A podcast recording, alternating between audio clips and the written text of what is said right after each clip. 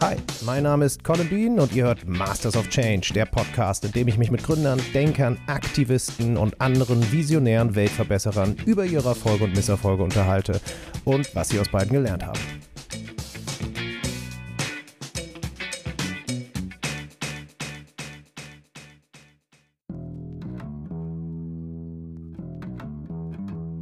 Im Jahr 2006 führt der New York Times Journalist Rob Walker ein Experiment durch. Er will herausfinden, wie wirkungsvoll Storytelling ist. Zu diesem Zweck ersteigert er 200 Artikel auf eBay mit einem durchschnittlichen Kaufpreis von 1,25 Dollar. Mit dabei war zum Beispiel eine Plastikbanane, ein Spielzeug-Hotelschlüssel oder ein alter Holzschläger. Rob achtete darauf, Artikel zu kaufen, die keinen besonderen Wert hatten. Als nächstes rief er 200 professionelle Autorinnen und Autoren an und fragte, ob sie an einer wichtigen Studie über Gegenstände teilnehmen wollen. Alle sagten ja. Jeder Autor und jede Autorin schrieb eine Geschichte zu einem der Artikel und Rob stellte alle diese Artikel mit ihrer Geschichte bei eBay wieder ein. Die Ergebnisse waren bemerkenswert. Rob verkaufte zum Beispiel einen kleinen Spielzeugpferdekopf, den er für 99 Cent erwarb, für 62,95 Dollar. Eine Preissteigerung von lockeren 6.395 Prozent. Und das war kein Einzelfall. Während Rob für alle Gegenstände insgesamt nur 127 Dollar bezahlte, verkaufte er sie für rund 8000 Dollar. Dieses Experiment zeigt, wie kraftvoll Storytelling wirklich ist und es ist in fast allen Bereichen relevant, in der Wissenschaft, für NGOs, in der Kunst. Denn gute Geschichten berühren uns. Sie lassen uns Dinge kaufen oder machen, die wir sonst vielleicht nicht getan hätten. Wer etwas verändern will, der braucht also eine gute Geschichte. Und genau deshalb sind Geschichten auch für eine nachhaltige Entwicklung sehr bedeutsam. Natürlich ist auch für Unternehmen Storytelling ein essentielles Tool für die eigene Kommunikation. Und Rob Walkers Experiment hat ja gezeigt, dass man selbst aus quasi wertlosen Produkten noch ein gutes Geschäft machen kann. Aber wie viel bringt Storytelling eigentlich, wenn man eben keinen Schrott verkaufen will, sondern ein gutes Produkt, eines, das gegen Missstände antritt und Veränderung schaffen will? Darüber wollte ich mit jemandem sprechen, der bereits Erfahrung darin hat, gute Geschäfte mit guten Geschichten zu verbinden. Und wenn es um grüne Serial Entrepreneurs geht, kommt man an einem Namen nicht vorbei. Jakob Berndt.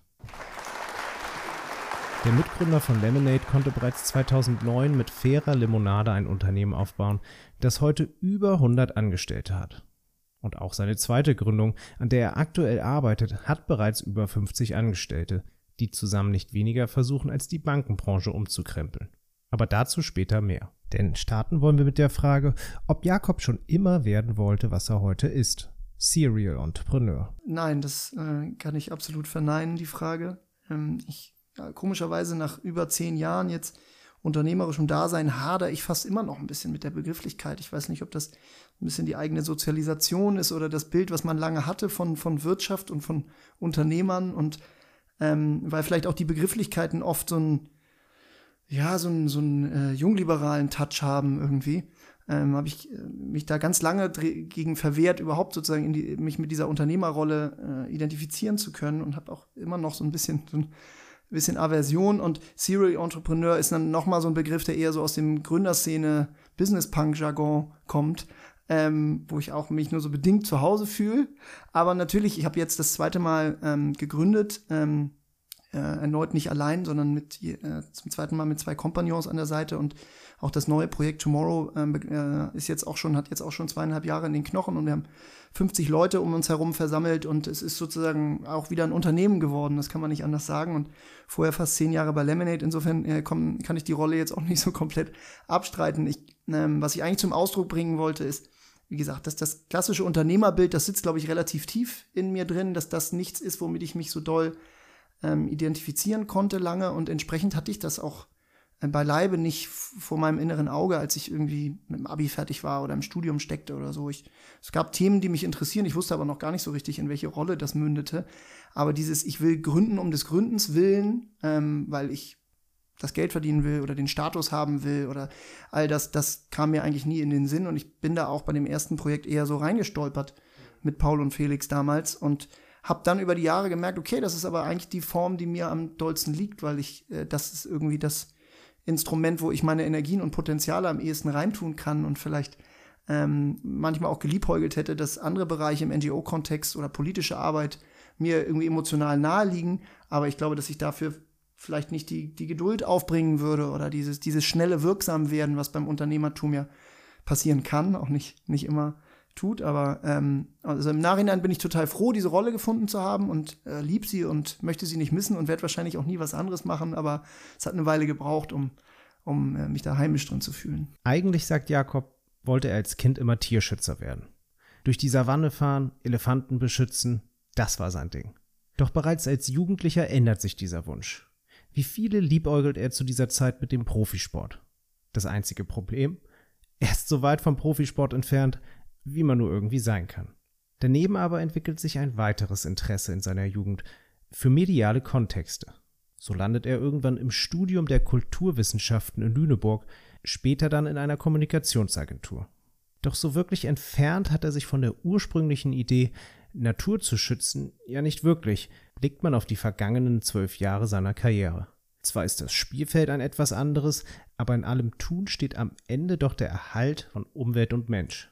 Und so zieht sich so etwas wie ein grüner Faden durch Jakobs Leben, der sich sozusagen aus seiner Kindheit spinnt. Ähm, dass ich diese romantische Vorstellung des Elefantenschützers hatte, kam auch nicht von ungefähr, weil es war, glaube ich, die einzige Fernsehsendung, die meine Eltern haben mich gucken lassen, war, es hieß, glaube ich, die roten Elefanten, ich weiß es nicht, vor, vor Jahrzehnten abgesetzt, gibt es nicht mehr, aber ähm, ich bin in einem relativ politischen, ja, heute würde man äh, wahrscheinlich, äh, ja, grün bürgerlichen Haushalt irgendwie groß geworden. Meine Eltern waren äh, sehr aktiv in der Anti-AKW-Bewegung in den 80ern und meine, ich bin auf den Schultern meines Vaters durch, durch Brockdorf getragen worden. Ähm, nicht, dass ich das jetzt irgendwie noch so explizit erinnern würde, dafür war ich zu klein, aber es war einfach schon Politik und letztlich auch Umweltpolitik war schon immer ein Thema. Äh, meine Eltern waren jetzt nicht parteipolitisch aktiv ähm, und haben auch irgendwie im weitesten Sinne ganz normale Berufe ausgeübt, ähm, aber das war irgendwie Thema und man war auch in dieser Blase drin mit sozusagen am Wochenende ins Wendland fahren und sozusagen alle lange Haare und wenn ich das jetzt so ein bisschen überspitzen will. Das heißt, ich glaube, dass man so eine gewisse politische Färbung kriegt man, kriegt man dann schon mit. Weißt du? Und meine Mama ist schon gefühlt schon immer vegetarisch unterwegs und auch als es das Senier Bio nicht gab, war das irgendwie schon so ein Thema, wo kommen Lebensmittel her und ähm, Insofern äh, gab es jetzt nicht diesen Moment, wo ich plötzlich aufgewacht bin und dachte, okay, krass, das, die Dinge haben eine Geschichte oder mein Konsum hat eine Auswirkung, sondern das hat man irgendwie so ein bisschen in, in der Muttermilch schon drin gehabt. Gleichermaßen habe ich ja nicht sofort irgendwie äh, eine, eine Aktivistenkarriere eingeschlagen oder so, sondern ich habe, wie gesagt, Kulturwissenschaften studiert, weil ich das irgendwie spannender fand, solche Inhalte. Und das hatte jetzt erstmal mit, der, mit dem Tierschützertum gar nichts mehr zu tun. Und ich habe dann ja auch meine erste berufliche Station in einer großen Kommunikationsagentur gehabt. Auch das war jetzt irgendwie relativ weit weg von den, von diesen politischen Werten. Also es hat dann tatsächlich schon gedauert, bis ich das irgendwie zu meinem Beruf habe werden lassen. Und ähm, aber auch da, glaube ich, war es jetzt nicht so ein Moment, sondern es, es wuchs eher so ein bisschen das Unwohlsein in dem, in dem anderen Kontext. Und man merkt wirklich, es hat einfach super wenig mit, mit dem zu tun, was mich persönlich so umtreibt und welche Werte ich auch im Privaten lebe und wie ich die Welt betrachte. Äh, da, da war ein ziemlicher Clash, dann irgendwie 70 Stunden in so einer Agentur, ähm, die, die auch ihre guten Seiten hatte, irgendwie zu verbringen und irgendwie die neue S-Klasse einzuführen für Mercedes-Benz, während ich selber so mit dem Statussymbol Auto einfach so gar nichts anfangen konnte und kann.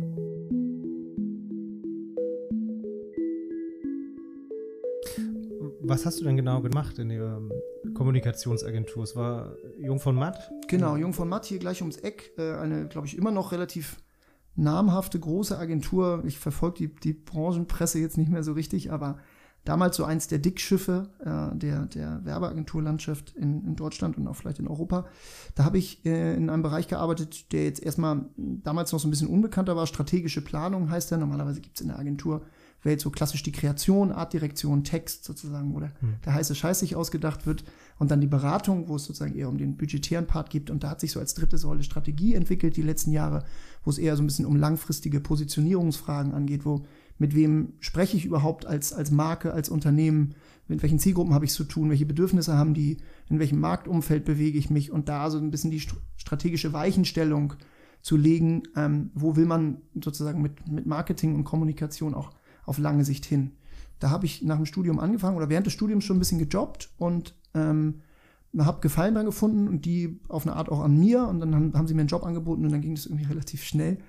Ähm, Im Sommer 2006 direkt sozusagen aus der Magisterarbeit da reingestolpert und dann habe ich da gut drei Jahre gearbeitet und auch ähm, will das auch gar nicht missen, auch wenn ich sozusagen dann irgendwann war es auch wirklich gut und ich bin sehr froh, dass es dann auch ein Ende gefunden hat, aber ich habe da ganz tolle, kluge Leute kennengelernt, ich habe da auch viel Handwerkszeug gelernt, von dem ich heute zehren kann, aber habe schon relativ früh gemerkt, dass ich nicht mich mit dieser Rolle so identifizieren konnte, weißt du, wie mhm. andere Leute, die dann irgendwie sozusagen mit breiter Brust äh, auf der Party stehen und sagen, ich bin Artdirektor oder ich bin strategischer Planer oder ich bin was, äh, habe ich immer schon so ein bisschen gefremdelt mhm. damit ähm, mochte das, fand das irgendwie spannend, aber habe auch gemerkt, das ist jetzt nicht so, ich gehe da nicht so in 100% drin auf und habe schon nebenbei was anderes gemacht, mit Kumpels so eine kleine Galerie gegründet auf St. Pauli, wahnsinnig erfolglos, muss man sagen. Also ein, zwei gute Feiern da gehabt, aber jetzt irgendwie drei Bilder verkauft in zwei Jahren ungefähr. Ähm, aber habe so ein bisschen mich nebenbei verprobt und auch so ein kleines Internetportal mal mit den gleichen Jungs gegründet für, für junge Kunst. Auch, auch nicht der Rede wert aber mich irgendwie so ein bisschen ähm, nebenbei verdingt, äh, irgendwann gemerkt, ich habe einfach eigentlich Lust, sozusagen Dinge from scratch zu entwickeln. So selber mit äh, Freunden oder Freundinnen an der Seite Dinge loszutreiben und eher sozusagen so im luftleeren Raum zu starten, als mich in so ein großes Tausend-Mann-Agentur-Kontext mit mhm. große Konzerne geben Aufträge, schreiben Briefings, zig Abstimmungen schlaufen. Das habe ich eigentlich erst im Nachhinein so realisiert, wie wie doll mich das auch frustriert hat. Neben der Tatsache, für welche Konzerne ich gearbeitet habe, auch dieses, dieses weniger selbstwirksam werden, weißt du, so. Mhm. Ich will jetzt gar nicht auf die Angestelltenrolle fluchen, aber eher dieses Tatsache, man, man hat einfach wahnsinnig viel für die Tonne auch gearbeitet und musste sich so fügen. Und als wir dann mit Lemonade begonnen haben, sprechen wir wahrscheinlich gleich noch drüber, das äh, war so toll, in diesen Raum vorzustoßen und da ist niemand, der einem sagt, wo es lang geht. Mhm. Und man muss, es, man muss die Fehler natürlich auch selber machen und selber ausbaden, aber das, ähm, das habe ich dann sehr schnell lieben gelernt. Und du hattest es gerade erwähnt, du hast ein bisschen Handwerkszeug, was dir heute noch hilft, mitgenommen aus dieser Zeit.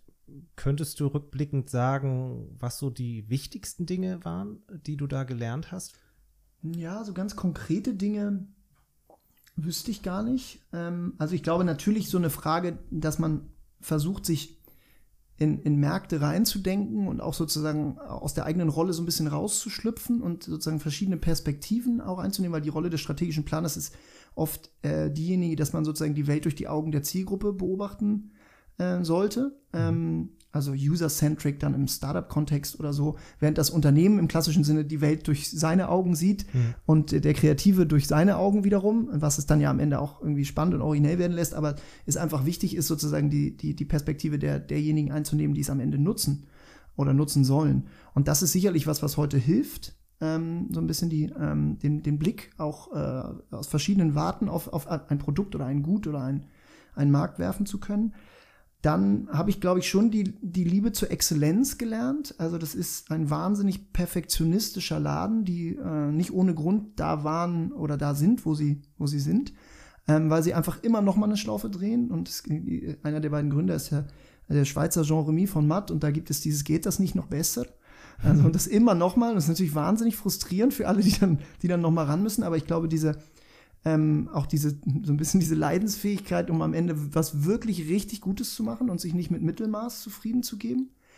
Und am Ende natürlich auch, und das ist jetzt so ein bisschen vage, ähm, wie, man, wie man Kommunikation betreibt, wie man Geschichten erzählt, wie man Leute für Dinge begeistert, die vielleicht auf den ersten, zweiten, dritten Blick irgendwie profan oder kompliziert oder irgendwie ähm, normal daherkommen, wie, wie man den Dingen irgendwie einen Glanz gibt und da eine Attraktivität reinkriegt. Und das ist was, wo ich gar nicht weiß, ob ich das jetzt besonders gut kann. Ich weiß, dass das sozusagen die das dort sehr gut konnten und ich versucht habe, mir davon was, was abzuschauen.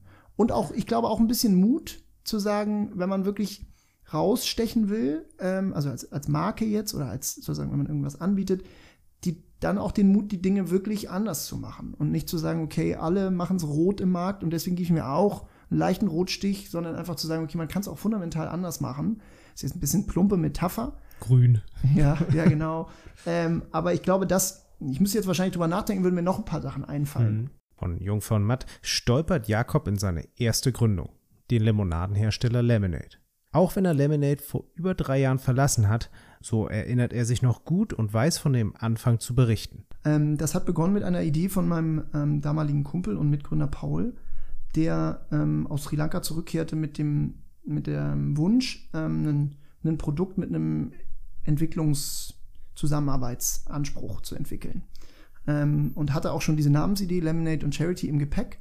Ähm, alles noch relativ diffus und äh, aber sozusagen äh, hoch motiviert und wir waren zur Schule gegangen und kannten uns und schätzten uns.